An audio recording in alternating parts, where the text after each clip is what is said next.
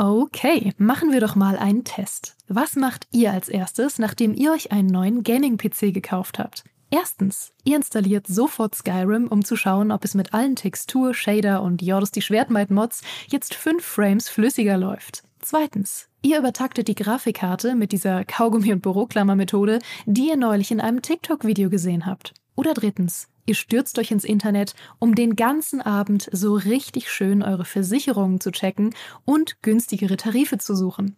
Die richtige Lösung ist natürlich erst eins, dann zwei, dann Krankenhaus und dann drei für eine bessere Krankenversicherung. Aber so weit muss es gar nicht kommen. Es gibt schließlich Clark. Mit der Clark-App behaltet ihr den Überblick über all eure Versicherungen und könnt euch jederzeit günstigere Tarife empfehlen lassen aus tausenden Versicherungen, die Clark für euch vergleicht. Damit Clark Verträge für euch kündigen und abschließen kann, erteilt ihr der App ein sogenanntes Maklermandat. Eure Verträge gehen dann von euren alten Maklerinnen oder Maklern an Clark über. Das ist in der Versicherungsbranche so üblich. Diese Vollmacht könnt ihr danach aber auch jederzeit kostenfrei widerrufen. Ihr behaltet also die volle Kontrolle. Wenn ihr jetzt eure Versicherung hochleveln wollt, dann holt euch die kostenlose Clark-App, fügt zwei eurer bereits bestehenden Versicherungen hinzu und bekommt mit dem Code GAMING24 sogar noch einen 30 Euro Shopping-Gutschein für eure Lieblingsshops wie Amazon, Mediamarkt und Co. obendrauf. Ach ja, und lasst das bitte mit dem Kaugummi und der Büroklammer. Wer soll denn sonst in Zukunft den Podcast hören?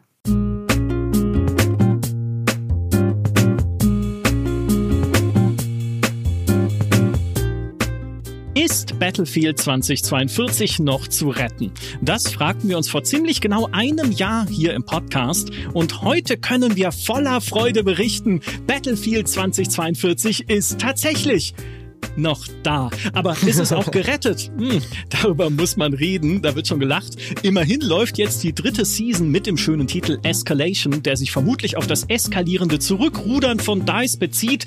Denn Season 3 soll auch den wohl größten Fehler von Battlefield 2042 korrigieren und etwas zurückbringen, das bislang zu jedem Battlefield gehörte. Die Klassen natürlich. Aber Hilft das noch? Und wie beurteilen wir denn generell die Entwicklung dieses Spiels über das letzte Jahr hinweg? Ich glaube, da könnten gleich zwei durchaus unterschiedliche Meinungen aufeinander prallen. Ich begrüße am Funkgerät meinen Kollegen und Podcast-Mitgründer, der in dieser Sekunde einen Nachtest zu Battlefield 2042 tippt und dem Spiel inzwischen deutlich zugeneigter ist als zum Launch. Herzlich willkommen, Dimi Hallei. Hallo. Außerdem spüre ich etwas. Eine Präsenz, die ich lange nicht mehr tatsächlich. Er ist hier. Ihr kennt ihn als ehemaligen GameStar-Redakteur. Jetzt fange ich schon selber an zu lachen. Als Battlefield-Professor und natürlich auf Twitch und YouTube von seinem Channel mit dem seltsamen Namen Siegesmund. Herzlich willkommen, Fabian Siegesmund. Das bin ich. Ich grüße euch. Schön, ja, dass schön, ich da dass du bin. mal wieder da bist. ja, genau. Ja, klasse. Ja, freut mich, freut mich. Die Battlefield-Runde ist wieder versammelt. Äh, also ihr beide, nicht ich, denn ich kann wie immer nur wenig dazu beitragen, außer Kontroversen in den Ring zu werfen und Öl ins Feuer zu gießen, damit ihr schön viel streitet gleich. Tu es. Weil ich glaube, ihr habt wirklich ein bisschen widerstreitende Meinungen, was den Stand von Battlefield 2042 angeht. Demi, mal abgesehen davon, dass DICE sich, glaube ich, echt anstrengen hätte müssen, um Battlefield 2042 nach Launch schlechter zu machen. Warum bist du denn jetzt mit dem Spiel glücklicher als noch vor einem Jahr?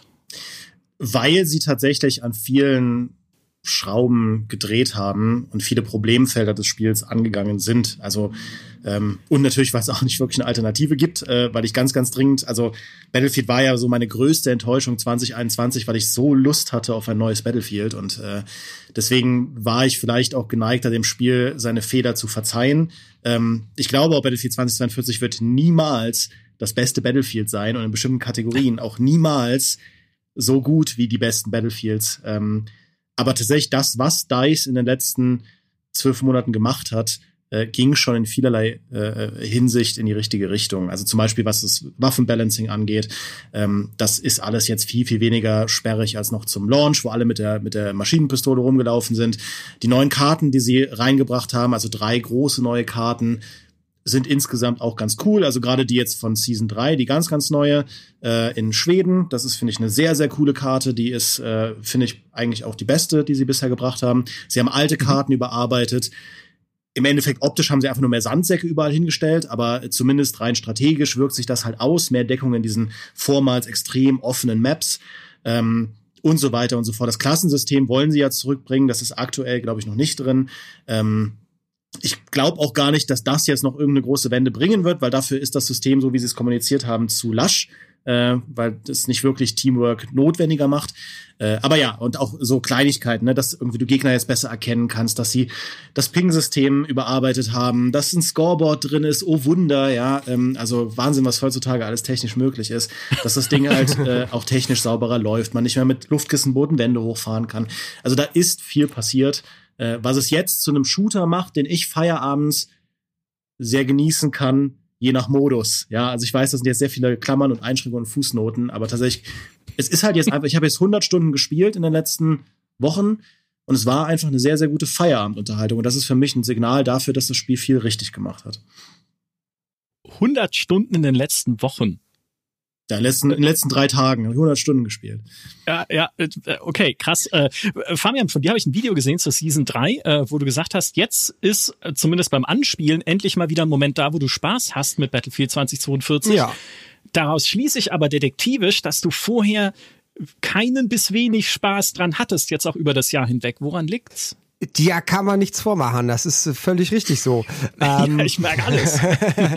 ähm, nee, ich merke jetzt erst, ich habe jetzt auch gerade bevor wir aufgenommen haben, äh, nochmal eine Runde gespielt. Ich mache dieser, äh, in dieser Sekunde eine taktische Pause, die du nachher rausschneiden kannst, denn ich wollte bei Origin eigentlich gerade nur gucken, wie viele Spielstunden ich habe und dann ging direkt das Spiel an. Ähm, so. Das lassen wir einfach drin und sagen, du spielst es auch jetzt hier in diesem Moment. Ja, ja, ja, das ja gut, okay. Und ich weiß auch gar nicht, wo man jetzt, wo man jetzt die Spielzeit sieht. Ich, ich traue mich nicht mehr auf Sachen zu klicken. Doch, 150 Stunden. 150 wow. Stunden habe ich insgesamt bislang gespielt und das ist ja nichts. Das ist ja wirklich nichts, wenn man bedenkt, wie viele tausende Stunden ich bislang in Battlefield gespielt habe. Ganz zu schweigen davon, wie viele Stunden ich bislang in den letzten vier Jahren in Hand Showdown gesteckt habe. Das sind 5200. Das heißt, ich habe 5050 Stunden mehr Hand gespielt als Battlefield 2042. Das kann man äh, wirklich niemandem sagen, äh, weil man wirklich denkt, ich bin wunderlich. Ähm, aber ich habe jetzt vorhin mit dem, mit dem Anspielen gemerkt, dass ich jetzt eigentlich Battlefield 2042 wie zum ersten Mal spiele. Denn das war ja die ersten Male alles so kaputt und so ärgerlich, ähm, dass ich ja sogar gesagt habe, zum ersten Mal in meiner YouTuber-Karriere oder vielleicht sogar in meiner Battlefield-Karriere, dass EA auch sagen musste, ich werde zu diesem Spiel keine Tutor äh, Tutorials machen. Ne, wir mhm. erinnern uns an GameStar Hilft vor vielen, vielen Jahren. Ähm, das habe ich ja äh, damals mit, mit großer Freude gemacht. Ich glaube zum ersten Mal für Battlefield 3 und dann 4 und dann habe ich auf meinem eigenen Kanal mit 5, 1 und so weiter an, äh, weitergemacht ähm, und hatte das auch geplant für 2042 und musste da wirklich sagen, nee, EA, behaltet euer Geld, ich kann das nicht supporten. Also ich, es, es macht mir keinen Spaß, es ist so kaputt. Äh, ich kann das Spiel natürlich erklären, aber wie willst du den Leuten erklären, dass äh, Luftkissenfahrzeuge Türme hochfahren können und so? Ähm, tut mir leid. Und ähm, und jetzt merke ich eben auch gerade, das war ja auch ein Ärgernis zu Beginn, dass das Spiel so wenig Content hatte, insbesondere so wenig äh, Waffen.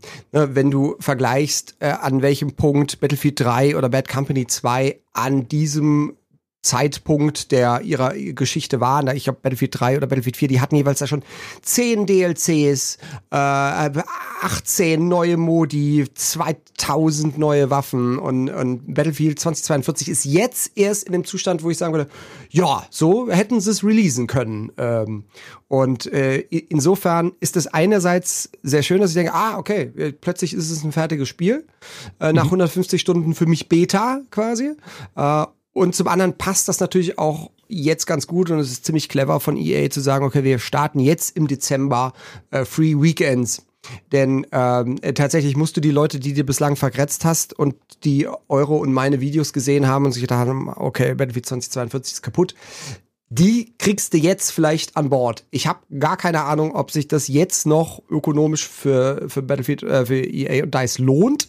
Ob das dann jetzt noch wer kauft. Du kannst es ja auch nicht mehr zum Vollpreis verkaufen. Aber es ist halt wirklich schade zu sehen, okay, hätten sie sich noch ein Jahr Zeit gelassen oder nicht das ganze Team gefeuert und vielleicht auch nicht auf das ähm, Game Changer Programm verzichtet, was wahrscheinlich auch mhm. wieder Geld gekostet hat, aber DICE vor Release hätte sagen können, hä, hier ist alles kaputt, warum habt ihr kein Scoreboard? Warum darf ich nur äh, drei Freunde haben, um mit denen zusammen zu spielen? Oder hey, ich wollte eigentlich Community Games mit meinen Zuschauern machen. Geht ja nicht, es gibt ja keinen Serverbrowser, wir können uns ja nirgendwo verabreden. Ähm, also wahnsinnig viele taktische Fehler in der Vergangenheit gemacht. Jetzt ist das Spiel halbwegs fertig. Schade um das Spiel, aber wie Dimi auch schon gesagt hat, das beste Battlefield wird's jetzt auch nicht mehr. Und es wird halt auch immer sage ich mal, im mhm. Vergleich einfach schlecht aussehen, im Vergleich zu anderen Battlefields. Also du kannst jetzt zum Beispiel sagen, okay, am Anfang zum Launch hat es, glaube ich, 22 Waffen gehabt und jetzt sind es um die 40. Ja, das sieht ja erstmal auf dem Papier nach viel aus. Ja, also sie haben, sie haben jede Menge Waffen natürlich auch zurückgebracht, die schon im Portal Editor drin gesteckt haben. Also es ist ein bisschen gemogelt, aber es gibt zumindest pro Season zwei neue Waffen, die auch insgesamt ganz gut sind. Ähm, das ist schon was, aber es ist natürlich trotzdem wie Fabian auch gesagt hat, einfach, es ist ein, ein Jahr später und also ich sag mal, der emotionale Schmerz, als es hieß, die erste Season wird sechs Monate auf sich warten lassen, das ist halt jetzt alles Vergangenheit, ja. Also ich bin da, ich bin leider auch einfach nicht so nachtragend. Ich will halt ein gutes Battlefield haben, aber das ist natürlich blöd gelaufen. Das ist ja das gleiche wie, was wir gerade bei Halo haben, wo dann die zweite Season zehn Monate dauert. Ähm, und wir haben ja jetzt auch bei Call of Duty Modern Warfare 2 wieder einen sehr, sehr holprigen Start. Das Spiel stürzt bei mir dauernd ab. Es ist zum Mäusemelken, aber wenn Modern Warfare 2 in einem Jahr mega gut ist und das alles gefixt ist, werde ich wahrscheinlich trotzdem zurückblicken und sagen, ach, das war insgesamt trotzdem cool, Modern Warfare 2. Und bei Battlefield ist es eben, diese ganzen mhm. schmerzhaften Monate sind, liegen halt hinter uns. Jetzt ist es an einem Punkt, wo es okay ist, gut ist. Ähm, aber das, also es ist eigentlich natürlich indiskutabel, wie viele Fehler DICE da gemacht hat. Angefangen von dem Game Changer Programm, aber auch einfach viele Designentscheidungen, Schwerpunkte, die sie gesetzt haben mit ihrem Hazard Zone Multiplayer, der wirklich eine absolute, ein absoluter Rohrkrepierer war und so weiter. Und auch äh, dass eben viele auch wirklich Core-Gameplay-Elemente schwächer sind als in den Battlefields zuvor. Also die rege ich mich ja regelmäßig drüber auf. Die, die Zerstörung im Spiel ist halt ja auf einem Niveau unter Bad Company ja. 2 und das ist zwölf Jahre her. Ähm, und das ist ja nicht mehr so, wo man sagt, ja, das haben wir nicht fertig gekriegt bis zum Release. Das ist halt einfach, das, das wird nicht besser. Und äh, mhm. Battlefield hatte ja viele Grundpfeiler, wo man sagte, das ist das Spiel mit den großen Maps, mit den Fahrzeugen, mit den vielen Spielern, aber eben auch seit Jahren, spätestens seit Bad Company 2, mit der Zerstörung. Und das kannst du jetzt schon, schon nicht mehr sagen. Also das ist jetzt, ich habe mich in den letzten Jahren immer lustig drüber gemacht, dass in äh, Call of Duty mal ein Auto kaputt geht äh, oder man durch eine Fensterscheibe springen kann. Aber dahingehend hat sich ja Battlefield 2042 wirklich zu Call of Duty Standards zurückentwickelt und das ist halt auch bitter. Mhm ist es, dann ist es ja auch nicht nur das Problem, dass sie halt, ne, wenn man sagt wenig Content, das zeigt ja auch, sie haben den Fokus einfach falsch gesetzt von Anfang an. Ne? Sie haben nicht versucht, das Kern-Battlefield mit so viel Inhalt zu füllen wie möglich, sondern dadurch, dass noch Hazard Zone dran gehangen wurde, dadurch, dass dieser Battlefield Portal Modus noch dazugekommen ist, diese Sandbox, hatten sie ja ganz viel mehr Baustellen noch aufgemacht, wo man dann vielleicht einerseits gesehen hat, ne, es kommt halt dann nicht die volle Energie, fließt dann nicht in die, in das, was Battlefield eigentlich ausmacht, so, in die Standardmodi, also Conquest Rush, äh, Breakthrough äh, und all die anderen, die wir kennen. Die hier auf meinem Zettel stehen. genau. Aber das ist ja nicht das Einzige, ne? Ich meine, wenn du sagst, das Core-Gameplay funzt nicht, dann heißt es ja auch, sie haben wirklich auch von schon in der Planungsphase halt wieder Dinge nicht verstanden, die sie eigentlich hätten äh, besser machen müssen oder auch aus ihrer eigenen Historie lernen müssen.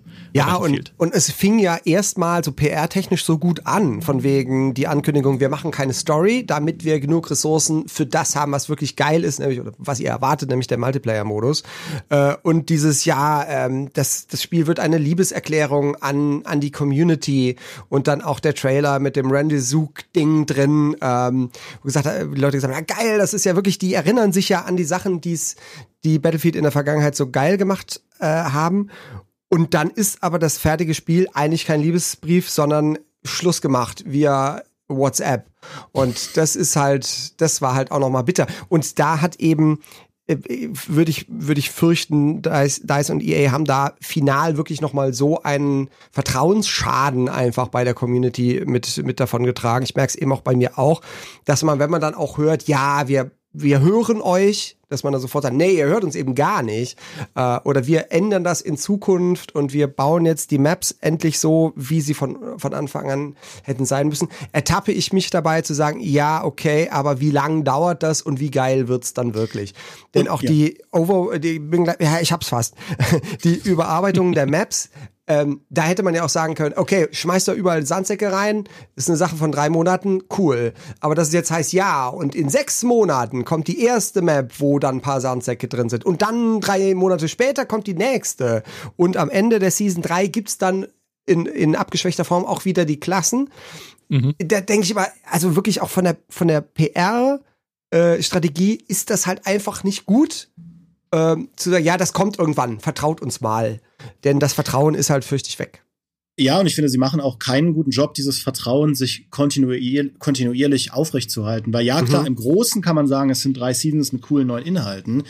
Aber im Kleinen finde ich es trotzdem immer wieder bemerkenswert, was für eine Resistenz DICE an den Tag legt gegen die offensichtlich richtigen Entscheidungen. Also zum Beispiel die, die äh, Kaleidoscope Map, das war die erste, die sie überarbeitet haben, ich glaube in Season 1, ähm, die dann zwar deutlich besser wurde, aber die hat im Breakthrough das Problem, äh, diese eigentlich im Breakthrough finde ich die am wenigsten ausbalancierte Map, die aktuell noch drin ist. Ja, weil du, weil es immer am Ende einen Punkt gibt, äh, in einem Hochhaus, wo sich die verteidigende Seite komplett verschanzen kann, in so einer Galerie. Mhm.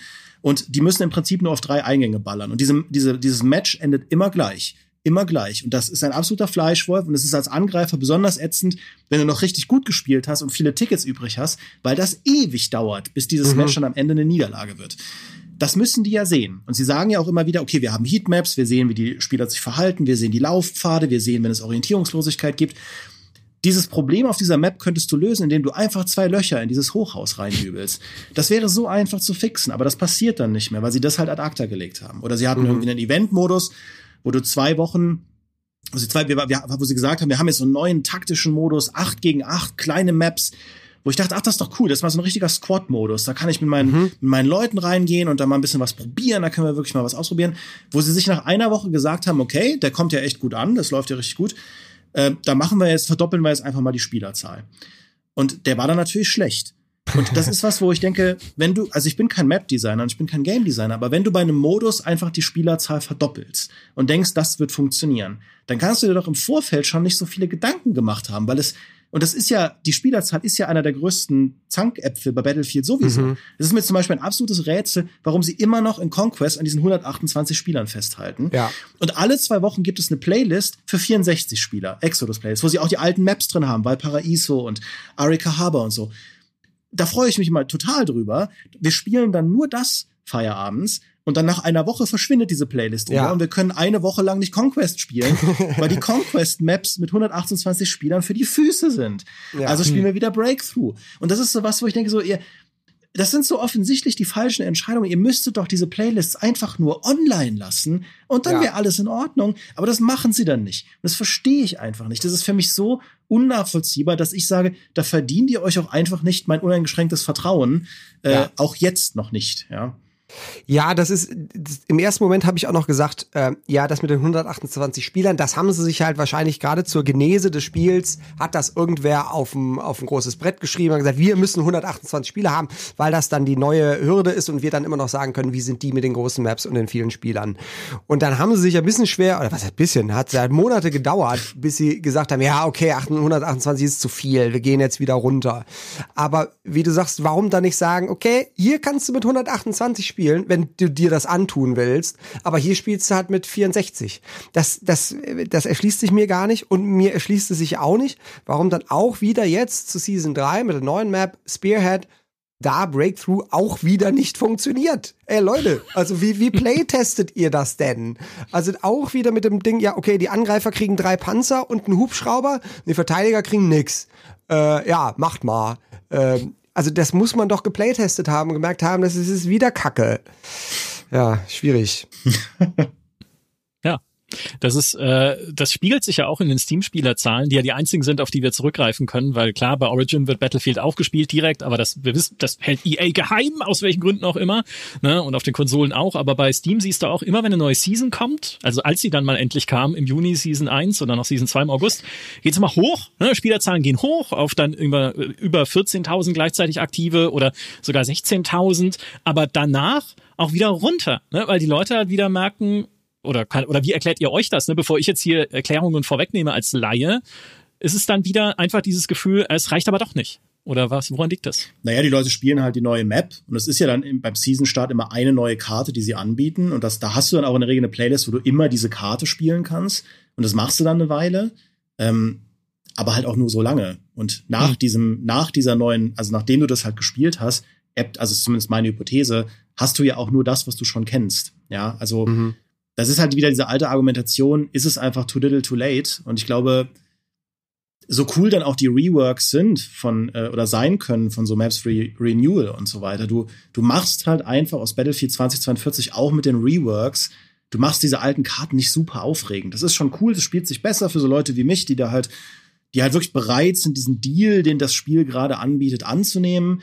Ähm, aber das ist jetzt nix, womit du, sage ich mal, die Mehrheit der Community wieder zurückgewinnst, dauerhaft, glaube ich. Die Leute sind schon neugierig, sie probieren dann was aus, probieren einen neuen Operator aus, ähm, machen ein paar Challenges für den Battle Pass, aber die Challenges, mit denen du den Battle Pass schnell leveln kannst, die resetten ja auch jede Woche. Das heißt, da bist du auch an einem Abend durch mit jede Woche und dann hast du wieder für eine Woche nix außer den normalen Grind von den, von den Matches. Ähm, weiß nicht, ich glaube, es ist vielleicht einfach ein bisschen zu wenig, um den, den Kern wirklich da zu halten. Ja, um da vielleicht nur kurz den Vergleich einzuwerfen und weil ich euch vertraglich zugesichert habe, mindestens viermal in diesem Podcast Hunt Showdown zu erwähnen, da ist die Entwicklung umgekehrt. Ja, also wir hatten bei Battlefield, es hat sich auch ein bisschen erholt, muss man sagen, bei den Steam-Spielerzahlen, weil es gab mal eine Zeit, da war es unter 2000 gleichzeitig aktive Spielerinnen und Spieler, was ja ein Desaster ist, ja. insbesondere für einen neuen Multiplayer-Shooter. Und Hunt Showdown hatte auch mal eine Zeit, frisch nach Release, da waren sie auch unter 2000 im Jahr 2019. Und da war die Bewegung aber eine komplett komplett andere, als man sie bei äh, einem Battlefield sieht, wo es zwar auch hochging durch die Seasons, aber halt nicht so sehr, weil Hunt steht heute bei im Durchschnitt knapp 15.000. Ja, also da sieht man, es kann auch deutlich hochgehen, nur um vielleicht das Vorurteil abzufangen, naja, Spiele verlieren ja nach Release immer dann an, an Spielerzahlen. Äh, stimmt nicht, nee, wenn man Spiele gut pflegt, dann äh, steigen sie auch und steigen über die Jahre sogar sehr deutlich, wie man in dem Fall sieht.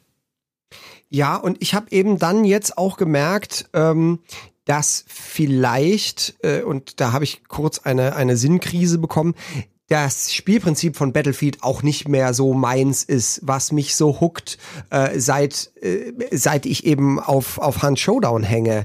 Ähm, mhm. Denn der Core Gameplay Loop bei Hunt ist halt ein ganz anderer als, als der bei Battlefield. Ähm, da ist eben jedes Match in sich spannend und die Schießereien fühlen sich irgendwie bedeutsamer an, weil du gleichzeitig eben auch noch dieses Permadeath-Feature hast. Du hast nur diesen einen Hunter, den du nicht verlieren willst, du hast nur dieses eine Leben. Ähm, und auf der anderen Seite steht eben äh, der, der, der Battlefield und auch Call of Duty äh, Gameplay-Loop. Äh, du spawnst, rennst hin, schießt, äh, machst ein paar Kills, stirbst und fängst wieder von vorne an. Und ähm, das habe ich erstmals bei äh, Battlefront 2 gemerkt, wo ja äh, viel Gameplay-Elemente oder Teamspiel-Elemente einfach fehlten. Also, dass du nicht irgendwie, du kannst dem, dem anderen seinen Panzer nicht reparieren und hast keinen Medic und so weiter. Das heißt, du bist eigentlich mit 64 anderen oder 63 anderen Leuten alleine irgendwie unterwegs und machst so dein, deine Schleife merkte damals schon so, das reizt mich gar nicht, denn am Ende heißt es, du hast gewonnen oder hast verloren, aber du merkst gar nicht, okay, äh, war das jetzt ein Erlebnis? Und bei Hand ist es halt in meinen Augen anders. Du denkst dann immer, okay, selbst wenn du verloren hast, äh, das war jetzt ein Erlebnis, war ein guter Fight, war, ein, war guter Content äh, und jetzt habe ich halt verloren, aber es, es, es, es geht irgendwie um mehr. Und äh, das habe ich zu Beginn von Battlefield 2042 auch immer gesagt. Ich weiß nicht, ob es nur am Spiel liegt. Das Spiel hat objektiv seine Fehler, aber vielleicht liegt es auch daran, dass es subjektiv nicht mehr mich so reizt, wie es das vor zehn Jahren noch getan hat. Und äh, das ist dann eben auch das, was ich dann merke, wenn so neue Seasons, neue Maps kommen. Ich spiele die dann, denke, okay, ja, funktioniert ganz gut, äh, macht jetzt auch mal Laune für zwei, drei Stunden, auch wenn du Kumpels dabei hast und dann irgendwie Rush oder Breakthrough oder irgendwas im Team auch spielst. Ja, war schön, aber es huckt mich nicht langfristig so, wie mich, wie mich ein Spiel wie Hand Showdown huckt.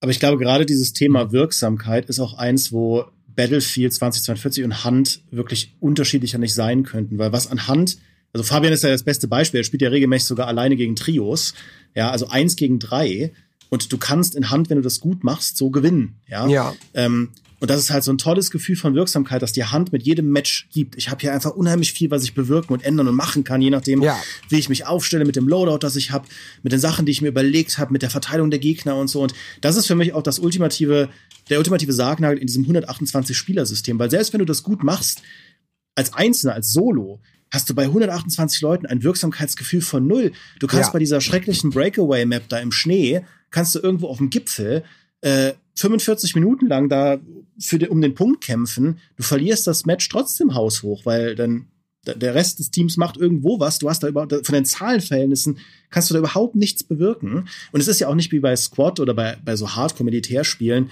dass es befriedigend ist, in Battlefield ein winziger Teil einer riesigen Kette zu sein, äh, sondern du, das ist ein Casual-Spiel. Du willst halt irgendwie coole Sachen machen und gewinnen. Und das ist, finde ich, was, was mittlerweile schon bei den 64 Spieler-Sachen in Battlefield das ist, was mich am meisten motiviert. Weil wenn ich das jetzt mit drei Freunden zusammen spiele und wir holen uns einen Panzer, einer fährt, einer ist im Geschütz, zwei haben Repair-Kits dabei, dann kannst du halt so ein Stück weit wie früher einfach da deine Tank-Action machen und irgendwie bei 64 Leuten, ja, 32 pro Seite, kannst du irgendwie drei Punkte schön irgendwie die ganze Zeit da hin und her fahren und die halten und den Leuten richtig auf den Keks gehen. Und die nächste Runde fliegst du halt im Helikopter, machst das gleiche nochmal. Die nächste Runde geht man halt irgendwie in einen Infight und probiert irgendwie die Gegner zu flankieren, von hinten reinzugehen und so weiter und so fort. Also da hat es dann wieder viel von dem, was ich eigentlich suche in einem Battlefield und wo ich dann auch viel Spaß habe. Aber eben dann nur bei 64 Spielern und nur wenn es wenn diese Playlist halt verfügbar ist, ja. Äh, aber auch bei Breakthrough haben sie es mittlerweile, finde ich, hinbekommen, dass so diese krassen Balancing-Probleme, die ja auch du, Fabian, äh, viel angesprochen hast am Anfang, ne, das mit Orbital, dass, dass irgendwie dieses Ho- Hochhaus nicht zu gewinnen war und so. Da gibt es mittlerweile schon viele Möglichkeiten. Äh, also zum Beispiel bei Orbital, da haben sie die, die Punkte reduziert, da muss man so ein riesiges Raketensilo erobern. Äh, und das war früher unmachbar, weil du das Dach halten musstest und du musstest unten den Punkt halten. Für die verteidigende Seite easy. Aber mittlerweile kannst, musst du halt nur noch unten einnehmen und du kannst halt als Angreifer da so fies an der Seite reingehen und übers Treppenhaus von oben kommen. Ähm, funktioniert halt voll oft und voll oft funktioniert es auch nicht. Und das hält halt für mich spannend, da verschiedene Winkel zu suchen und wieder reinzugehen und so. Macht aus den Battlefield Maps immer noch nicht die besten Maps aller Zeiten, aber es gibt mir zumindest viel von dem zurück, was Battlefield 2042 zum Release ganz, ganz, ganz, ganz selten nur überhaupt im Ansatz hinbekommen hat, nämlich dieses Battlefield-Gefühl. Mhm. Ist es denn, also ich meine, ich finde das ja spannend, auch wenn man sagt, so äh, gerade in einem Spiel wie Hand oder überhaupt in diesen Extraction-Shootern hat so das das einzelne Leben einfach mehr Gewicht, ne? weil es halt nicht dieser Zyklus ist aus, okay, ich bin gestorben, dann respawn ich halt mal schnell und dann geht's wieder weiter, bis das Match irgendwann vorbei ist, sondern du hast halt, du musst halt einfach vorsichtiger sein und es hat halt mehr Gravitas, ne? wenn du das eine Leben verlierst. Hat vielleicht Battlefield doch dieses Problem, dass, naja, es halt dann gegen diesen Trend auch langsam ein bisschen läuft. Also wenn das der Trend ist, aber wir wissen ja, die, die, äh, der Multiplayer-Shooter sucht ja immer nach neuen Trends und Battle Royale ist jetzt auch schon wieder vorbei, wobei sie da auch nicht gut aufgesattelt hatten, damals bei Battlefield halt mit Firestorm. Aber nichtsdestotrotz, ne, ist, ist die, also kann man, kann man so blasphemisch sein, dann doch zu sagen, das Battlefield-Spielprinzip ist ein bisschen was von gestern? Ja, das ist ja auch ein bisschen ähm, ähm, typisch fast, du hast gerade Firestorm erwähnt, dass, ähm, dass DICE da den Trends so hinterherhechelt oder irgendwie immer eine Trendgeneration zu spät ist gefühlt. Äh, Firestorm fand ich an sich geil, äh, aber kam auch wieder viel zu spät Ja. und hatte dann so äh, so Sachen drin, ähm, die einfach das Genre schon längst anders und viel, viel besser etabliert haben. Also das Loot-System, das war ja kompletter Schrott. Aber äh, wie, wie ähm, diese Zone überhaupt funktioniert, nämlich dass es von außen so zubrennt und dann halt auch wirklich auch eine Stimmung hat, im Gegensatz zu den ganzen anderen äh, Battle Royals, die einfach gesagt haben, ja, da kommt so eine Zone und da stirbst du halt, wenn du da bist, war das ja stimmungsmäßig mega geil, aber wie gesagt, viel zu spät und dann ja noch absurderweise äh, mit einem kostenlos Konkurrenz, äh, nämlich Apex aus dem eigenen Haus, das Monate zuvor schon gezeigt hat, so geht's, so funktioniert's richtig geil und es kostet noch nicht mal was. Äh, also da waren sie viel zu spät dran. Das Hazard Zone Ding, da haben sie auch wieder nicht äh, haben sie wohl mal gehört, okay, Tarkov ist ein Thema, mhm. Hand ist ein Thema, äh, das muss wohl irgendwie gut sein, aber haben dann auch wieder nicht weit genug recherchiert, was macht denn die einzelnen Dinge aus, so dass mhm. du da dann letztlich, okay, du konntest da reingehen und musstest dann irgendwelche Festplatten extrahieren, aber was hast du dafür bekommen? Ja, Waffen, äh, Geld für Waffen, die du aber eh hast. Also ich krieg's doch schon gar nicht mehr zusammen, was der grundsätzliche Fehler war, aber es, äh, genau diese Wertigkeit fehlte eben. Und ähm, das finde ich bei einem Studio und einem Publisher dieser Größe finde ich das etwas irritierend.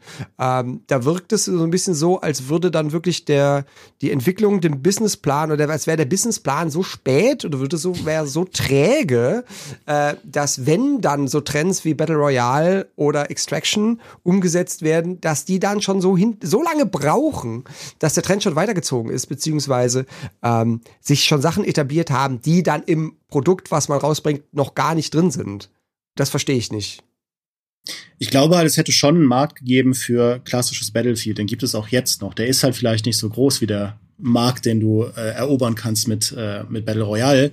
Ähm, aber das gab es schon. Aber auf dem Papier haben sie ja eigentlich in eine ganz ähnliche Richtung gearbeitet, wie jetzt auch das neue Call of Duty. Sie haben halt irgendwie ihre Eier in unterschiedliche Körbe gelegt und haben gesagt, okay, wir haben halt das, was ihr immer mögt. Ja, klassischen Multiplayer haben wir drin und wir haben aber auch so einen neuen Tarkov-Modus, was jetzt bei Call of Duty DMZ ist, haben wir drin. Sie hatten dann jetzt kein Battle Royale drin bei Battlefield, aber dafür halt den, den Battlefield Portal Editor, der ja ursprünglich auch ganz gut ankam, wo ja die Idee dahinter war, ja komm, wir lassen die Community das Spiel am Leben halten, das ist doch super, dann machen die neue Modi. Im besten Fall haben wir so ein neues hier äh, Dota-mäßiges Ding, was dann halt Traktion gewinnt. Klasse, ja, also von den Ideen war es ähnlich wie jetzt Call of Duty, aber Call of Duty macht halt vieles jetzt schon besser. Manche Sachen macht Call of Duty auch nicht so gut, ja, äh, Performance zum Beispiel, Technik und so. Ähm, und ob der DMZ-Modus sich langfristig motivierend hält, müssen wir auch noch schauen, ja, aber er, er macht halt Spaß, er funktioniert auch ganz gut, weil es halt eine etwas chilligere Variante ist zu diesem super schwitzigen normalen Multiplayer, wo er wirklich jedes Match dir absolut alles abverlangt, mhm. ist halt DMZ im Moment ein ganz cooler Feierabendmodus und findet so seine Nische. Ähm, aber man kann zumindest da ist nicht den Vorwurf machen, dass sie da gar nicht gesehen haben, was der richtige Trend ist. Aber ich finde, was Fabian sagt, stimmt völlig. Sie sind da einfach zu langsam und zu hinterher in dem, was sie dann letztlich abliefern. Weil die, äh, der, der, der Hazard Zone hat einfach nicht verstanden, wie ein Extraction-Shooter funktioniert, wie ein Loot-System funktioniert, wie, ein, wie auch spannende Abwägungen funktionieren, dass du auch in einem Extraction-Shooter dafür sorgen musst, dass sich die Matches unterschiedlich an, anfühlen, jedes Mal, wenn du reingehst, dass es immer neue Variablen gibt, mit denen du dich auseinandersetzen musst, dass auch dieses Abwägen von was nehme ich mit rein versus welches Risiko gehe ich ein, was nehme ich mit raus, wie gierig bin ich nach Beute, diese ganzen Überlegungen, dieses ganze sag ich mal, psychologische, was halt bei den Extraction-Shootern das Ganze so reizvoll und spannend macht, das hat da dieser Modus alles nicht hinbekommen. Äh, also da, sie hatten die richtige Idee, aber da haben das überhaupt nicht gut ausgeführt. Und das war, glaube ich, der große Unterschied jetzt auch zu einem Call of Duty. Und ich würde mhm. auch behaupten, dass sie noch nicht mal mit Battlefield 2042 verstanden haben, wie Battlefield funktioniert. Ähm, mhm. Denn ganz viele der Elemente, die ja bislang geil in Battlefield waren, waren ja in Battlefield 2042 äh, anfangs nicht drin und auch zum Teil bis heute nicht drin. Also so, so äh, Sachen, dass du keine Punkte bekommst, wenn du irgendwie Gegner spottest oder Luftfahrzeuge spottest oder die mit dem Laser markierst. Da musst du dir ja schon auf dem Papier merken, wenn ich keine Punkte für irgendwas gebe, wie Flugzeuge mit dem Laser markieren. Wird niemand Flugzeuge mit dem Laser markieren und dann werden alle Waffen, die darauf beruhen, dass du irgendwas mit dem Laser markiert bekommst, werden nicht mehr funktionieren. Wie kann man denn das übersehen? Ähm, und ich habe dann auch immer gedacht, es wäre eigentlich nicht, also ich meine, die Erklärung dafür die, die hat es ja in den letzten Monaten schon gegeben. Nämlich das ganze Team ist ausgetauscht worden. Niemand wusste mehr so richtig, wie funktioniert die Engine und äh, wie ging nochmal Battlefield. Ähm, aber auf dem Papier wäre das auch einfach aus irgendwie 15 Jahren Battlefield zu fragen, okay, was ist denn das alles, was geil funktioniert hat? Ähm, von den Basics für, du musst Punkte für Teamwork bekommen, bis hin zu so Spezialistengeschichten wie, äh, braucht es einen Commander-Modus oder nicht? Ähm, aber das wäre, glaube ich, relativ leicht, eine Liste aufgestellt, zu, äh, eine Liste aufzustellen, wo man sagt, okay, das muss alles drin sein. Und umso erstaunlicher ist es, dass so viel von dieser imagin äh, imaginären Liste eben nachher nicht im Spiel gelandet ist. Und deshalb mhm. sage ich irgendwie, natürlich wäre, hätten alle Bock auf ein neues Battlefield gehabt und haben auch Jetzt haben alle Bock auf dann Battlefield 6 oder Battlefield, Battlefield 7 oder was auch immer. Aber da muss es natürlich die, die Core Values von Battlefield auch haben. Und das hat eben 2042 zumindest anfangs nicht gehabt. Und es war halt doppelt schlimm, weil sie es ja genau so vermarktet haben. Das hattest du ja, ja. auch schon angesprochen. Wenn du halt sagst, wir machen ein Battlefield, und sie hatten ja auch aus Battlefield 5 und aus Battlefield 1 und aus Battlefront 2 viel zu lernen. Und was ja Battlefield 2042 gesagt hat in seinem Marketing war, wir haben alles verstanden. Wir geben ah. euch jetzt das Battlefield 4, das ihr seit acht Jahren nicht mehr hattet. Ja, Battlefield 3, wir bringen das alles zurück. Wir bringen es ja literally zurück. Wir haben ja die Maps ja. sogar wieder von damals. Das hier wird für alle Battlefield-Fans, die lange sich seit Ewigkeiten im Exodus befinden, hier könnt ihr wieder nach Hause kommen. Und das war genau der falsche Weg. Also das, das muss man halt Activision da einfach lassen. Sie haben bei Call of Duty transparenter kommuniziert, was du bekommst. Ja, sie haben auch bei DMZ lange gewartet, was es jetzt letztlich ist, aber in ihrem Release-Plan und so weiter. Sie haben zwar nicht kommuniziert, dass unser Spiel halt buggy rauskommt, aber zumindest haben sie klar gesagt, was du erwarten kannst und was nicht. Und äh, wie Warzone funktionieren wird im Vergleich zu Warzone 1, ja, was mit Warzone 1 passiert. Ähm, aber Battlefield hat da überhaupt nicht ehrlich kommuniziert. Und äh, das war ja auch ne, die, die, das erste Mal, dass man dann Orbital überhaupt spielen und drüber reden durfte, war ja so kurz vor Release. Ähm, das spricht ja auch Bände. Ja. Ja den Release-Plan, auf dem steht Buggy Release, den will ich mal sehen. Das wäre sehr super. Vielleicht, wenn man einen Buggy baut und der da released wird. Egal. Ähm, wenn wir mal kurz meine Teller anschauen, weil ich habe gesehen, Fabian, du streamst es auch. Hat denn, äh, haben die denn jetzt bei DMC in Warzone 2.0 was Besseres abgeliefert, als es da es hingekriegt hat mit Hazard Zone? Also sind die dem eher auf der Spur, was so ein Extraction-Shooter ausmacht? Ja, also ähm, wie Demi schon meinte, da ist im Moment für mich noch fraglich, wie lang sich das hält äh, mit mhm. der Motivation bei mir. Ähm, es macht aber viele Sachen schon mal sehr gut. Also erstmal ist eben diese, diese Schwitzigkeit, wie ich sie aus Hand Showdown kenne und liebe, ist erstmal, äh, ist erstmal weg, weil du auch äh, gegebenenfalls solo oder mit Randoms auch mal die Map erkunden kannst. Also das allein finde ich schon äh, wahnsinnig cool. Du läufst dann durch irgendeinen Bereich, durch einen Steinbruch und denkst, ey, das ist doch Quarry vor, von vor zwölf Jahren. Mega gut. Äh, das, das hat schon mal so einen eigenen Charme. Das hält natürlich nicht lange, äh, weil man irgendwann alles gesehen hat. Ähm, und dann hast du eben auch nicht diese Schwitzigkeit, weil es ja in dem Sinne kein Permadeath gibt. Du, klar, du verlierst dann alles, was du in dem Moment im Rucksack hast. Ähm, aber was du extrahierst von Quests abgesehen, gibt dir ja nur XP für, für dein Level. Das ist ja auch nichts, wo du sagst, ah geil, dann, dann werde ich irgendwie immer, immer cooler und hast kein Hideout, was du irgendwie hochleveln kannst und so. Mhm. Das Einzige, was du wirklich verlierst dann äh, und was vielleicht wehtun kann, ist eben sowas wie Waffen oder die Rüstung oder so. Aber die findest du ja, du kannst ja gegebenenfalls sogar ohne Waffe reingehen und boxst den ersten KI-Gegner um und hast dann auch eine Waffe, die auch völlig, völlig funktioniert. Ähm, das heißt, im Moment äh, sind das so Elemente, die mich, die mich noch hucken. Und dann wird es ja doch dadurch, dass du nicht weißt, ob PvP passiert, bleibt das eigentlich immer spannend. Ist so ein bisschen wie bei The Cycle. Du hast dann also deine Aufträge, okay, ich sammle jetzt hier die Kabel oder die Festplatten oder was. Ähm, und wenn dann plötzlich Gegner vorbeikommen, wird es eben dann auch nochmal richtig aufregend. Aber im Moment motiviert mich da in erster Linie dieses Quest-System. Und das habe ich halt noch nicht durch. Ähm, ich glaube, in dem Moment, wo ich da durch bin und sage so, pff, was mache ich denn jetzt? Und das habe ich jetzt schon manchmal, wenn ich denke, okay, ich habe meine Quests für diesen Einsatz quasi ausgeführt, muss mit, mit nichts extracten. Das heißt, ob ich jetzt sterbe oder nicht, ist regelmäßig egal. Dann mhm. merke ich auch so, ja, hm, gehe ich jetzt zum Ausgang oder sitze ich das noch ab? Ähm, und das sehe ich, wird wahrscheinlich in der Zukunft dann auch passieren, wenn die Quests weg sind, dann weiß ich nicht, was, äh, wo, wo der, der Reiz dann noch herkommt. Aber im jetzigen Stu Zustand reizt es mich. Und Hazard Zone hatte das eben schon nach dem zweiten Match nicht mehr. Mhm. Ja, äh, sehe ich 100% genauso. Also äh, DMZ hat halt solche Fraktionsmissionen, das sind diese Quests, also du hast dann, und die sind auch relativ niedrigschwellig zu machen, das ist halt irgendwie äh, extra hier so und so viel Benzin aus einem Match, da läufst du halt ein paar Tankstellen ab oder das ist irgendwie, mach die und die Art von Ingame-Auftrag und je nachdem, wie es dann läuft, machst du das auch ohne je mit einem anderen Menschen wirklich zu interagieren. Ja. Ähm, so ein bisschen härter ist dann tatsächlich diese Beute. Also es gibt dann so einen Weapon, Weapons Cache, das zu extrahieren, weil in dem Moment, in dem du den Koffer in der Hand hast, sehen alle, dass du den in der Hand hast und können dich jagen. Und wenn du das halt da rausschaffst, dann bekommst du halt, glaube ich, irgendwie sieben einzigartige Belohnungen gibt's da. Und das ist im Prinzip die Freischaltkarotte, die DMZ gerade hat, aber DMZ hat keine Economy. Ähm, mhm. Weil, wie Fabian sagt, wenn du es halt deine ganzen, das, das Geld, das du mit rausnimmst, wird sofort in Erfahrungspunkte umgesammelt.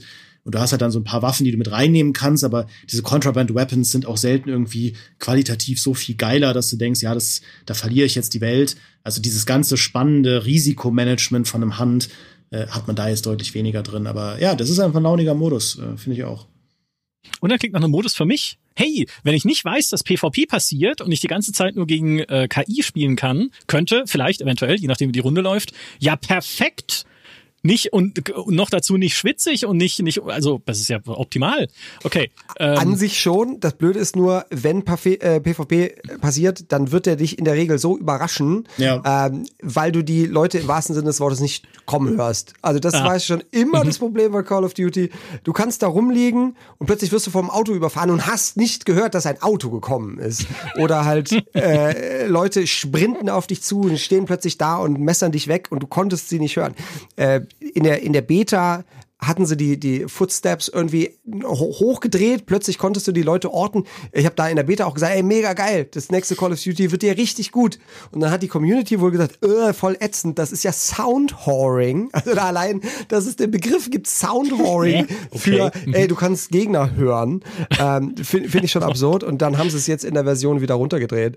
Aber ja, theoretisch kannst du eben DMZ spielen und zumindest theoretisch auch PvP nach Möglichkeit vermeiden. Und dann ist es, äh, ist es nicht so schwitzig wie alles, was, was die Konkurrenz gerade bietet da, da, da bin ich daheim. Das klingt gut. Ähm, es gibt ja jetzt in, in Modern Warfare 2 auch diesen Ground War Modus, beziehungsweise den Invasion Modus und den Ground War Modus, die ja beide so ein bisschen in Richtung Battlefield mhm. gehen. Invasion, wo so äh, sich 20er Teams gegenseitig bekämpfen, inklusive Bots aber, wie so ein großes Deathmatch und Ground War halt auch tatsächlich 32 gegen 32, inklusive Fahrzeuge und so ein komischer Transporthubschrauber, mit dem du äh, Leute über die Karte transportieren kannst.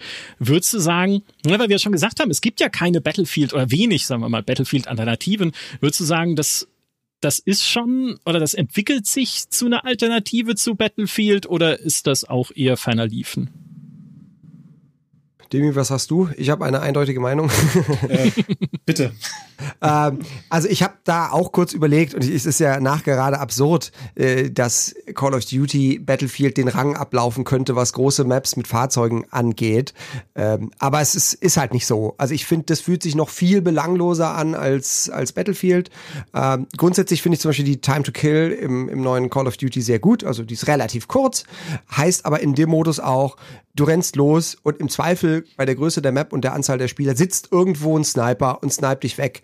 Mhm. Und dann fängst du wieder von vorne an. Also dieser, dieser Loop äh, aus äh, Spawn, Kill, äh, Die, der ist hier nochmal kürzer und es fühlt sich noch viel belangloser an, gerade in diesem Invasion-Modus, wo du ja nur, wo zwei Seiten aufeinander zurennen.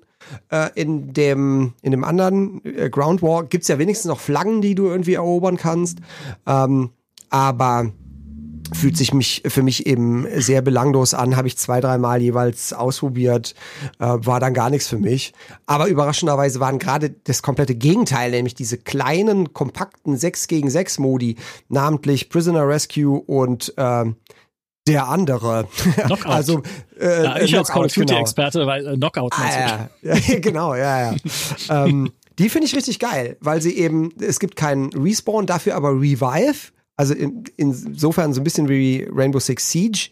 Ähm, und da passt auch das, das Movement und das Waffenhandling und die Time to Kill äh, liegt mir genau. Also das mhm. äh, hat, hat mich auch überrascht, weil zuletzt auch immer diese Team Deathmatch Geschichten in Call of Duty, wo du nur wild im Kreis rennst und wer zuerst den Gegner sieht, also hören, hören kannst ja nicht, äh, gewinnt. ähm, das war nie was für mich. Und jetzt ist genau das Gegenteil von dem, was mal, was Battlefield mal ausgemacht hat, finde ich jetzt in Call of Duty geil. Finde ich sehr überraschend für mich selbst. Ich finde der Ground War, der ist schon nett. Also ich finde, es spielt sich schon ganz nett, aber es ist halt so echt so ein bisschen die Discounter-Variante von Battlefield, von dem, wie sich es halt anfühlt. Also ich finde, und äh, mein, Fabian hat da viel mehr Erfahrung mit den älteren Battlefields, aber ähm, was ich an Battlefield 5 zum Beispiel so sehr mochte, war, dass diese Klassen, die du einnehmen kannst, dass das ja wirklich Commitments sind, auch ans Team. Dass ja wirklich, mhm. wenn du Medic spielst, du nur eine gewisse Art von Waffe hast, nämlich halt äh, Maschinenpistolen. Das heißt, du kannst bestimmte Dinge tun und andere nicht tun, bist aber deswegen mhm. in deinem Team sehr, sinnf sehr sinnvoll als Medic.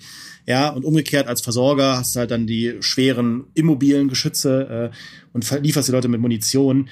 das fehlt ja sowohl, also das fehlt ja äh, Ground War, diese Art von Teamwork fehlt dem ja. Äh, man kann sich natürlich irgendwie einen Panzer zusammentun, aber diese Panzer sind auch so, hast halt zwei Sitze drin, ähm, die sind auch sehr schnell wegzumachen und so. Also es ist nicht die Art von tiefem Teamwork, äh, die ich mir gewünscht hätte. Und das ist auch was, was Battlefield 2042 immer noch, also wo es einfach nie, glaube ich, da sein wird, wo es für die Battlefield-Fans hin soll, mhm. weil dazu müssten sie halt ihr ganzes Specialist-System wirklich komplett über den Haufen werfen. Ja. Und nicht nur, wie sie es jetzt machen, ja, du hast dann halt als Versorger hast du irgendeine Art von noch einem Gadget, das ganz nett ist, aber du kannst trotzdem jede Waffe spielen jede Rolle einnehmen und kannst machen, was du willst. Ähm, das, das zwingt ja die Leute nicht. Ja, es ist ja auch dieses Taktieren, okay, wie viele, wie viele Versorger das gegnerische Team, wie viele Medics Richtig, hat das gegnerische ja, Team, was kann ja, ich dagegen ja. machen?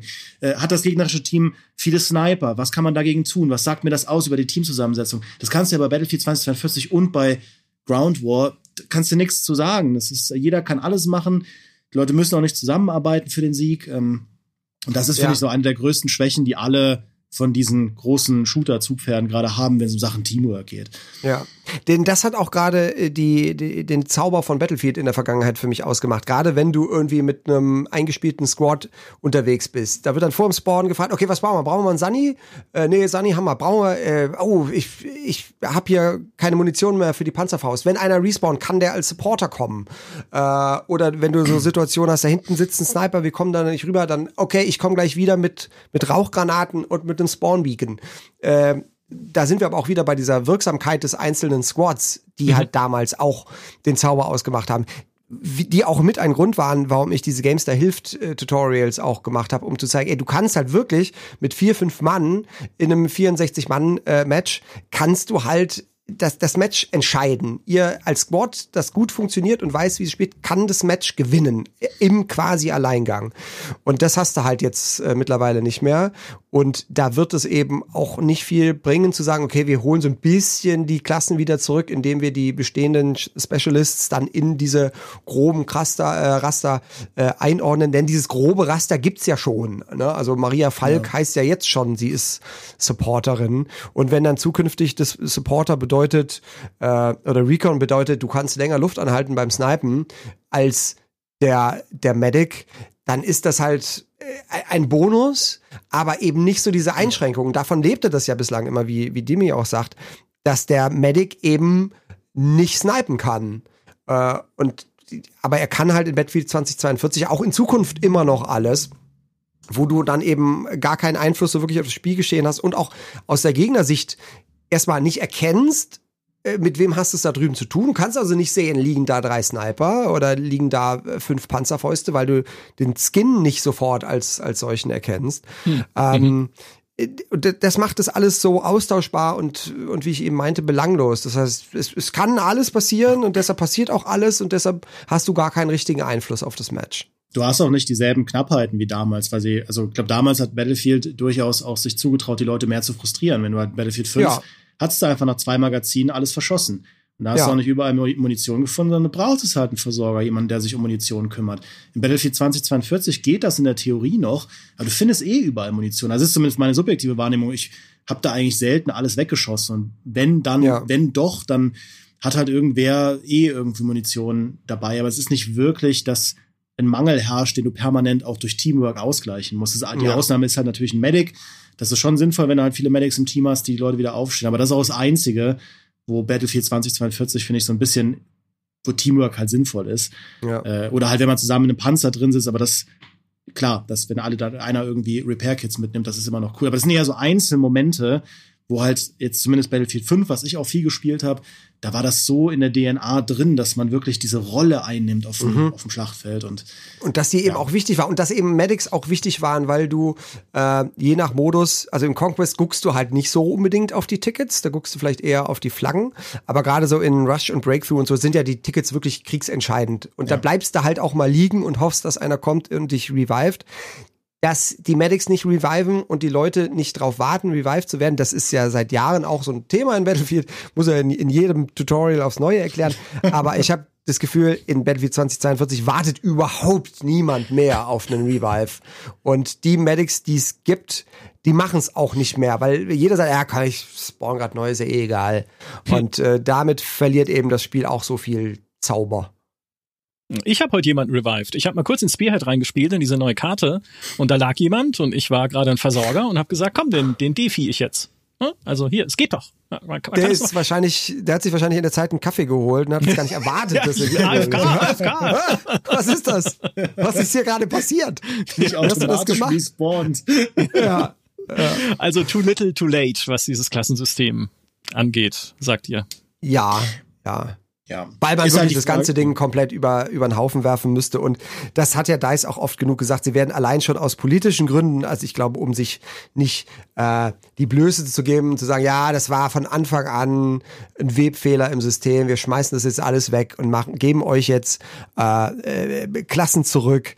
Mhm. Ähm, das, das würden sie, glaube ich, nicht machen. Und ich glaube, dass das Hauptargument, letztlich das wirtschaftliche Argument für die Specialists ist ja auch, dass du Skins verkaufen willst. Und wenn du sagst, wir machen jetzt wieder wie früher zwei Armeen, die bösen Russen gegen die bösen Amerikaner und die sehen grundsätzlich alle so halbwegs grob gleich aus, dann kannst du halt keine Skins mehr verkaufen. Und das denkt ja heutzutage offensichtlich jeder Entwickler und Publisher mit. Wie machst du mit Mikrotransaktionen auch in zwei Jahren noch Kohle, wenn, wenn niemand mehr das Spiel kauft?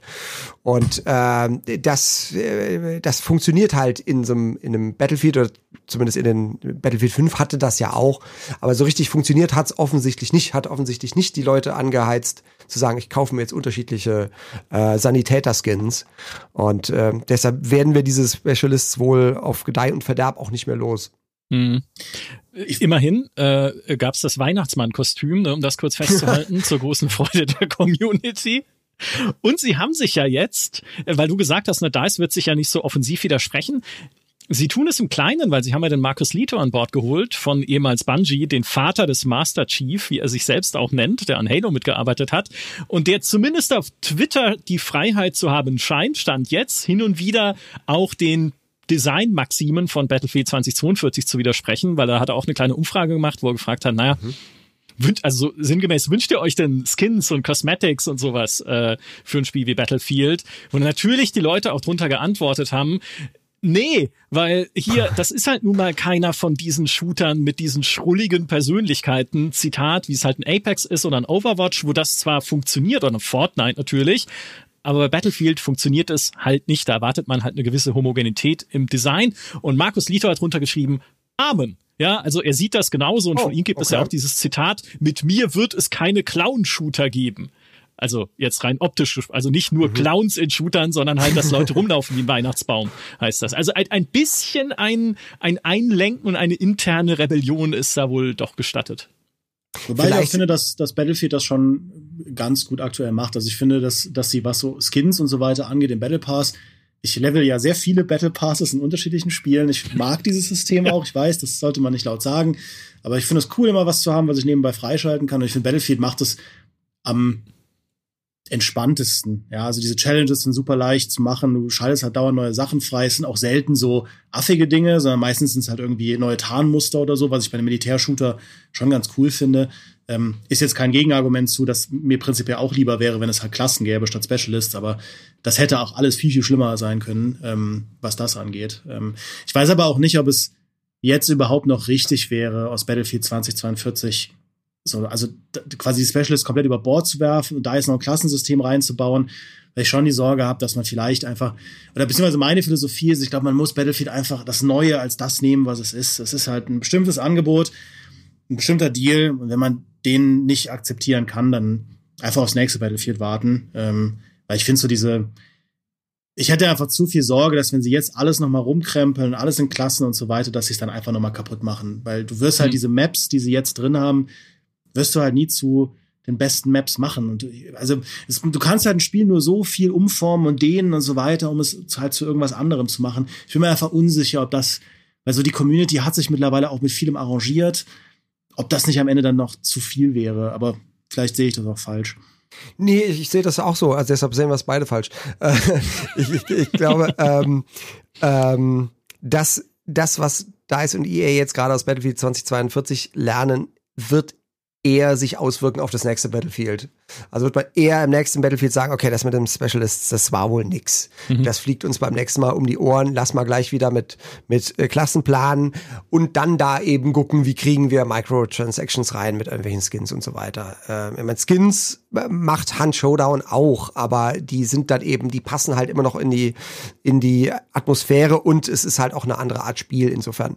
Ähm, ich, ich muss auch sagen, ich habe mich natürlich am Anfang auch schon immer wegen der schlechten Erkennbarkeit auch über die, die Specialists aufgeregt und über das, das Konzept, dass da theoretisch dann eben 32 Borisse gegen 32 andere Borisse antreten können, was halt doof ist. In der Praxis guckst du ja gar nicht mehr auf die Skins, je nachdem wie weit du weg bist, erkennst du die sowieso gar nicht mehr, sondern halt daran, ob die diese rote, rote mhm. Glowsticks mhm. haben oder nicht. Ähm, das finde ich macht's aber auch nicht besser, denn äh, früher hat man sich darüber aufgeregt, dass man dann äh, durch Nebel und Entfernung auf auf die gelben Doritos geschossen hat, die halt mhm. irgendwer gespottet hat. Jetzt schießt er halt auf die roten Glowsticks, wie auch immer dann die die Skins dazu aussehen. Ähm, ich finde halt, wenn es eine, wenn es zwei kohärente Armeen wären, bräuchtest du halt die Glowsticks nicht mehr und dann wäre das von der Atmosphäre auch noch mal was anderes. Mhm. Äh, und eine weitere Umfrage von, sag mal, sag mal nicht Lito oder Leto? Le Le ist Leto nicht ein Brotaufstrich? Ich war, ja gut. Also, ich weiß nicht genau, wie man den anspricht. Der Halo-Mensch, ne? den sie jetzt mit dabei haben bei Battlefield. Der übrigens bei Richline Games, so heißt sein Studio in Seattle, an einer Kampagne arbeitet und an Narrative. Also, das heißt auch, ne, irgendwie Kampagnen werden zurückkehren in die Battlefield Zukunft. Auf jeden Fall hat auch eine Umfrage gemacht zum Map-Design, ne, was ihr jetzt auch schon mehrfach angesprochen habt, wo er halt auffragt, ne, wollt ihr lieber mehr Karten und mehr Vielfalt mit großen und kleinen Layouts, ne, an, aber dafür an weniger Schauplätzen. Ne? Also gibt es halt nicht irgendwie. Dschungel und Wüste und Eishölle und äh, irgendwie äh, München Ost oder so, ne? Also, sondern halt weniger Schauplätze, aber dafür mehr mehr Varianz darin, wie groß die Karten sind. Ähm, oder wollt ihr lieber weniger Abwechslung bei der Größe der Karten und dafür mehr einzigartige Schauplätze, also mehr Locations, die sie einfach bauen müssen, wo auch die Antwort sehr einhellig war. Also gut, beides, ja, geht natürlich, haben viele Leute gesagt, aber das ist immer sehr beliebt bei Umfragen, wenn man einfach sagt beides. Nee, die, die Tendenz ging schon eindeutig äh, Richtung zu sagen, na, wir wollen halt auch wieder unterschiedliche Größen von Karten und auch insbesondere wieder Karten, auf denen Infanterie sinnvoller ist, weil es halt Deckung gibt, weil man irgendwie nicht 100 Kilometer latschen muss bis irgendwie zu einer Flagge oder zu einem anderen wichtigen Punkt, sondern weil sie halt kompakter sind, dichter, durchaus mit Fahrzeugen, ne, wo es dann halt passt, aber dass man mal wieder dieses, äh, dieses Gefühl hat, dass du auch als Fußsoldat halt nicht völlig äh, aufgeschmissen bist, wenn du dich über diese Karten bewegst. Und auch dazu hat er gesagt, exakt so ist es. Ne? Exakt, das ist meine Meinung. Ich frage mich immer noch, ob er das mal nur macht, um zu trollen, weil er, er arbeitet ja eigentlich an der Kampagne mit seinem Studio, aber wird wohl hoffentlich auch darüber hinaus Einfluss haben auf die Zukunft von Battlefield. Da gab es übrigens eine interessante Streitfrage, vielleicht die noch kurz zum äh, so zum Abschluss für euch, nämlich braucht in einem Battlefield, jetzt auch in einem zukünftigen Battlefield, jede Karte Found Flugzeuge oder soll es auch reine Infanteriekarten geben? Also ich schätze ja Battlefield gerade wegen dieser Abwechslung, ähm, dass, es, dass es immer alles gibt. Ich habe eigentlich in der Vergangenheit äh, die Modi, die, die dann reine Infanterie-Modi waren oder die reinen Flugzeugmodi, in der Regel nicht gespielt, weil ich eben gerade diesen Mix eben ähm, super finde. Und deshalb braucht's für mich auch Maps nicht in unterschiedlichen Größen, dass man eben sagt, okay, die, die, es gibt die in groß für, für Conquest mit Fahrzeugen und dann gibt's aber noch mal eine kleine, die dann rein Infanterie ist, mhm. ähm, weil ich eben zumindest ja mittlerweile dann auch Spiele Spiele für wirklich ihr ihren ihren ihr, ihr Core-Gameplay. Also auch immer, wenn jemand sagt, oh, Hand-Showdown mit Deathmatch, das wäre doch geil. Sag ich, nee, Hand-Showdown ist dieser eine Modus, wegen mir auch noch Quickplay. Aber es ist dieser eine Modus und der funktioniert in diesem einen Modus super. Und Battlefield ist für mich das eine Konzept, große Karte mit Panzern und Flugzeugen und Hubschraubern und Infanterie. Ähm, was ich halt nur will, ist, dass es eine Karte ist, die da auch eben in diesem Zusammenspiel funktioniert. Mhm. Und dann muss ich sagen, jetzt hier Spearhead, die neue im Conquest, funktioniert ganz gut. Im ersten Moment habe ich gedacht, was sollen denn diese albernen Riesenwürfel da? Äh, das sieht ja, sieht ja ganz, ganz merkwürdig aus. Aber das funktioniert tatsächlich, wenn du eben äh, Flugzeuge und Hubschrauber mit in Betracht ziehst, weil du wegen dieser Riesenwürfel auch als Flugzeug und Hubschrauber Deckung vor dem jeweils anderen fliegenden Gegenpart äh, hast. Also du kannst dann, wenn du das skillmäßig hinbekommst, halt so um die Würfel rumkreisen, äh, bis deine Flares wieder aufgeladen haben. Und das hast du auf sonst, glaube ich, keiner anderen 2042 Map. Denn wenn das Flugzeug hoch genug ist, hat's immer einen Winkel äh, auf dich, aber hinter den Würfeln kannst du dich verstecken. Insofern funktioniert die vom Gameplay schon sehr gut. Äh, also, um, um nach langem Ausschweifen deine Frage zu beantworten, also für mich braucht's eben, eigentlich muss es immer alles drin sein und entsprechend müssen die Maps immer, immer groß sein. Mhm. Ja, äh, ich kann das gut nachvollziehen. Und ich finde, das ist auch das, wo natürlich die Priorität drauf liegen sollte, dass man das möglich macht, ähm, dass die auch gut gebalanced sind. Weil ich finde auch, du kannst auch eine große Conquest-Map so, so bauen, dass du als Fußsoldat nicht dauernd das Gefühl hast, durch nichts zu laufen. Ja, mhm. das ist mhm. ja das, was Battlefield 2042 zum Launch schlecht hinbekommen hat, was sie bei Spearhead auch besser gemacht haben. Was sie da ja, was sie ja viel machen, ist halt, dass sie die Flaggenpunkte näher aneinander rücken und dann drumherum mehr nichts ist für die Flugzeuge und die Panzer mhm. und so. Aber dass du als Fußsoldat bist ja sowieso nur bei den Punkten unterwegs. Ähm, ich mache gerade die Geste, das hört ihr da nicht, aber ähm, genau, ich wähle gerade mit meinem Finger, ja. Ähm, Genau, also auch da gibt es durchaus äh, Spielraum, um es besser zu machen. Äh, aber auf der anderen Seite, ich habe auch nichts gegen, also was ich zum Beispiel bei Battlefield äh, 5 immer äh, gerne mag, ist, wenn man auch mal hier und da in so einen kleinen Rush oder in einen kleinen äh, in dem Fall was ein, ein Team Deathmatch reinspringen kann, einfach um ein bisschen mal was anderes zu machen. Also wenn dann irgendwie mit zwei Zehner-Teams äh, reine Infanterie auf kleinen Karten einfach mal die Waffen ausprobierst und mal äh, das ist auch was, was ich bei Hand gar nicht schlecht fände, wenn es mal so einen Modus gäbe, wo man einfach ein bisschen sich ein Loadout baut und da halt ein bisschen aufeinander schießt. Natürlich niemals als Ersatz für die Bounty Hand, aber ähm, Abwechslung ist ja schon ganz okay, aber natürlich nicht zu jedem Preis. Und ich bin sehr vorsichtig, fürs nächste Battlefield zu fordern, dass es bitte wieder auf vielen Hochzeiten tanzen soll. Solange mhm. es einfach die Battlefield-Erfahrung hinbekommt, bin ich happy. Ja, ja. Äh, das wär, hätte auch schon für 2042 gegolten, aber es gilt jetzt mehr denn je. Ja, und das ist so ein bisschen schade, dass Battlefield 5 gerade in dem Zeitpunkt, als es, als ich es richtig gut fand, nämlich mit mit äh, dem, als der Pazifik dazu Pacific, kam, ja. dass man da gesagt hat, okay, jetzt reicht's, jetzt ist es vorbei. Ja, das war so schade. Leute, ihr seid gerade da, wo ihr hin wolltet, also wo ich hin wollte. Äh, macht doch bitte weiter jetzt. Ähm, aber dann hat dann wahrscheinlich auch eben die der Businessplan gekickt und gesagt, ja, okay, mehr Zeit und Arbeit können wir da nicht reinstecken, jetzt machen wir halt das nächste. Ähm, ja, ich hoffe, das wird mit dem nächsten Battlefield eben nicht so. Ja, sollen sich die Leute doch Battlefield 5 im Portal, in diesem Portal Sandbox Baukasten nochmal einfach nachbauen dann, wenn sie es haben wollen. Ja, das, genau. Dafür ja. ist er ja Ir Irgendwer soll es machen. Ich habe keine Zeit. Portal hat ja auch super funktioniert. Ja. Wollte ich gerade sagen, was ist damit eigentlich? Da haben wir jetzt, ich glaube, es wurde einmal erwähnt, aber das ist auch nicht angekommen, oder? Dieses Portal. Naja. Bei mir, bei mir nicht. Ja. Es gibt halt, es gibt halt so eine Art Server-Browser, aber da haben sie ja, glaube ich, auch nie wirklich was nachgeliefert. Also die, es gibt ja keine einzige neue, quasi alte Karte, die sie reingepackt haben in Portal. Äh, was sind ja immer noch diese alten, ne, El, El Alamein, Valparais und so, die sie beim Launch drin hatten, die sind immer noch drin, aber es gibt ja jetzt keine anderen Battlefield, Battlefield 5 Karten zum Beispiel, gibt's ja, glaube ich, keine einzige. Ähm, da haben sie nichts Neues reingepackt. Das finde ich verrät auch viel darüber, wie wichtig äh, DICE dann Battlefield Portal auch ist. Da gibt's ja ab und zu, dann hast du dann so Sachen von ihnen selbst kuratiert, so ein Team Deathmatch oder Infanterie Conquest, aber ja, dann, aber gestern erst habe hab ich das gespielt. Ja, Infanterie Conquest steht dann da, okay, Infanteriekarten, Conquest, ne, 64 Spieler, cool. Springe ich rein, dann lande ich in El Alamein. Das ist die infanteriefeindlichste oh. Karte, die es gibt. Ja, das ist einfach nur eine riesige Wüste mit drei Punkten. Also so, ja. so viel Liebe fließt da rein. Ja, ja.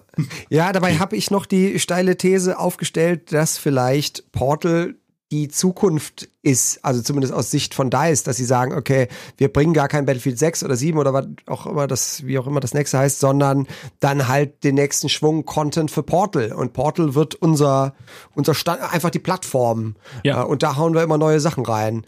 Äh, das hat wohl nicht so funktioniert, wobei ja. ich eben nicht weiß, ob es am Misserfolg von Battlefield 2042 liegt oder einfach, ob das die Community nicht bereit ist oder das System dafür nicht bereit ist. Ja, ich glaube, das war auch wieder so ein bisschen halbgares Hinterherlaufen einfach von Trends, weil das war ja ihr Versuch, so das, was Modding für PC-Spiele ist, mhm. auf das auszubreiten, was sie dann plattformübergreifend sein wollen. So ähnlich wie ein Roblox. Ne? Roblox ist ja auch eigentlich ein Baukasten für mhm. kleinere Spiele, wo sich dann Leute austoben können. In dem Fall super erfolgreich, wird von Millionen Kindern gespielt.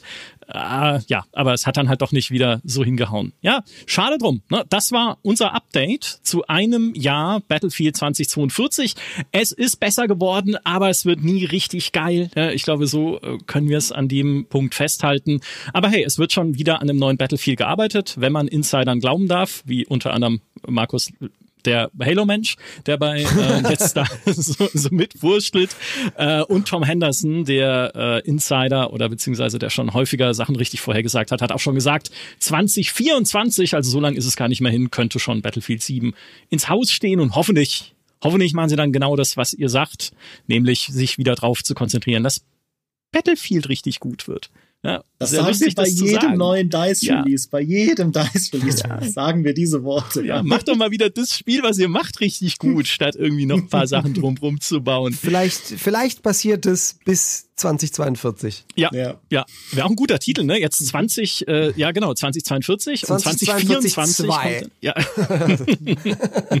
ja, da steckt wahrscheinlich so ein mathematisches Puzzle drin. Ich werde das genauer mhm. ausrechnen. Apropos Mathe, ich schulde euch noch zweimal die Erwähnung von Hand Showdown, das war Nummer eins. Mhm. Mehr Hand Showdown seht ihr bei Fabian auf oh. YouTube oh. und Twitch. Nummer vier, ja, auf seinem Channel Siegesmund. Du hast aber nicht die ganzen 5000 Stunden Hand Showdown gestreamt, oder? Äh, Nein. nee, aber ich glaube, es sind, ich, ich glaube, es waren wirklich dann 2000 oder so. Okay, äh, reicht aber auch schon. Okay. Äh, gut, es sind jetzt auch vier Jahre gewesen, da kann man schon mal ein bisschen eskalieren. So, genau. Also besucht Fabian, seht mehr Shooter, äh, schaut ihm dabei zu, die Server zu rulen. Besucht GameStar, lest Dinis Nachtest zu Battlefield 2042, weil etwas hat sich dann doch getan seit Release. Ne? Spielerzahlen sind ja auch hoch. Also mal gucken, was da dann äh, noch als Urteil drin steht. In diesem Sinne, ich sage an dieser Stelle vielen Dank, Fabian, vielen Dank, Demi und vielen Dank an alle, Dankeschön. die uns auch diesmal wieder ausgehalten, nein, aus, ausgehalten, nein, zu, zugeführt. Wie komme ich auf ausgehalten? zugehört haben. Um Himmel. So, also danke an euch alle und bis zum nächsten Mal. Ciao. Ciao. Ciao.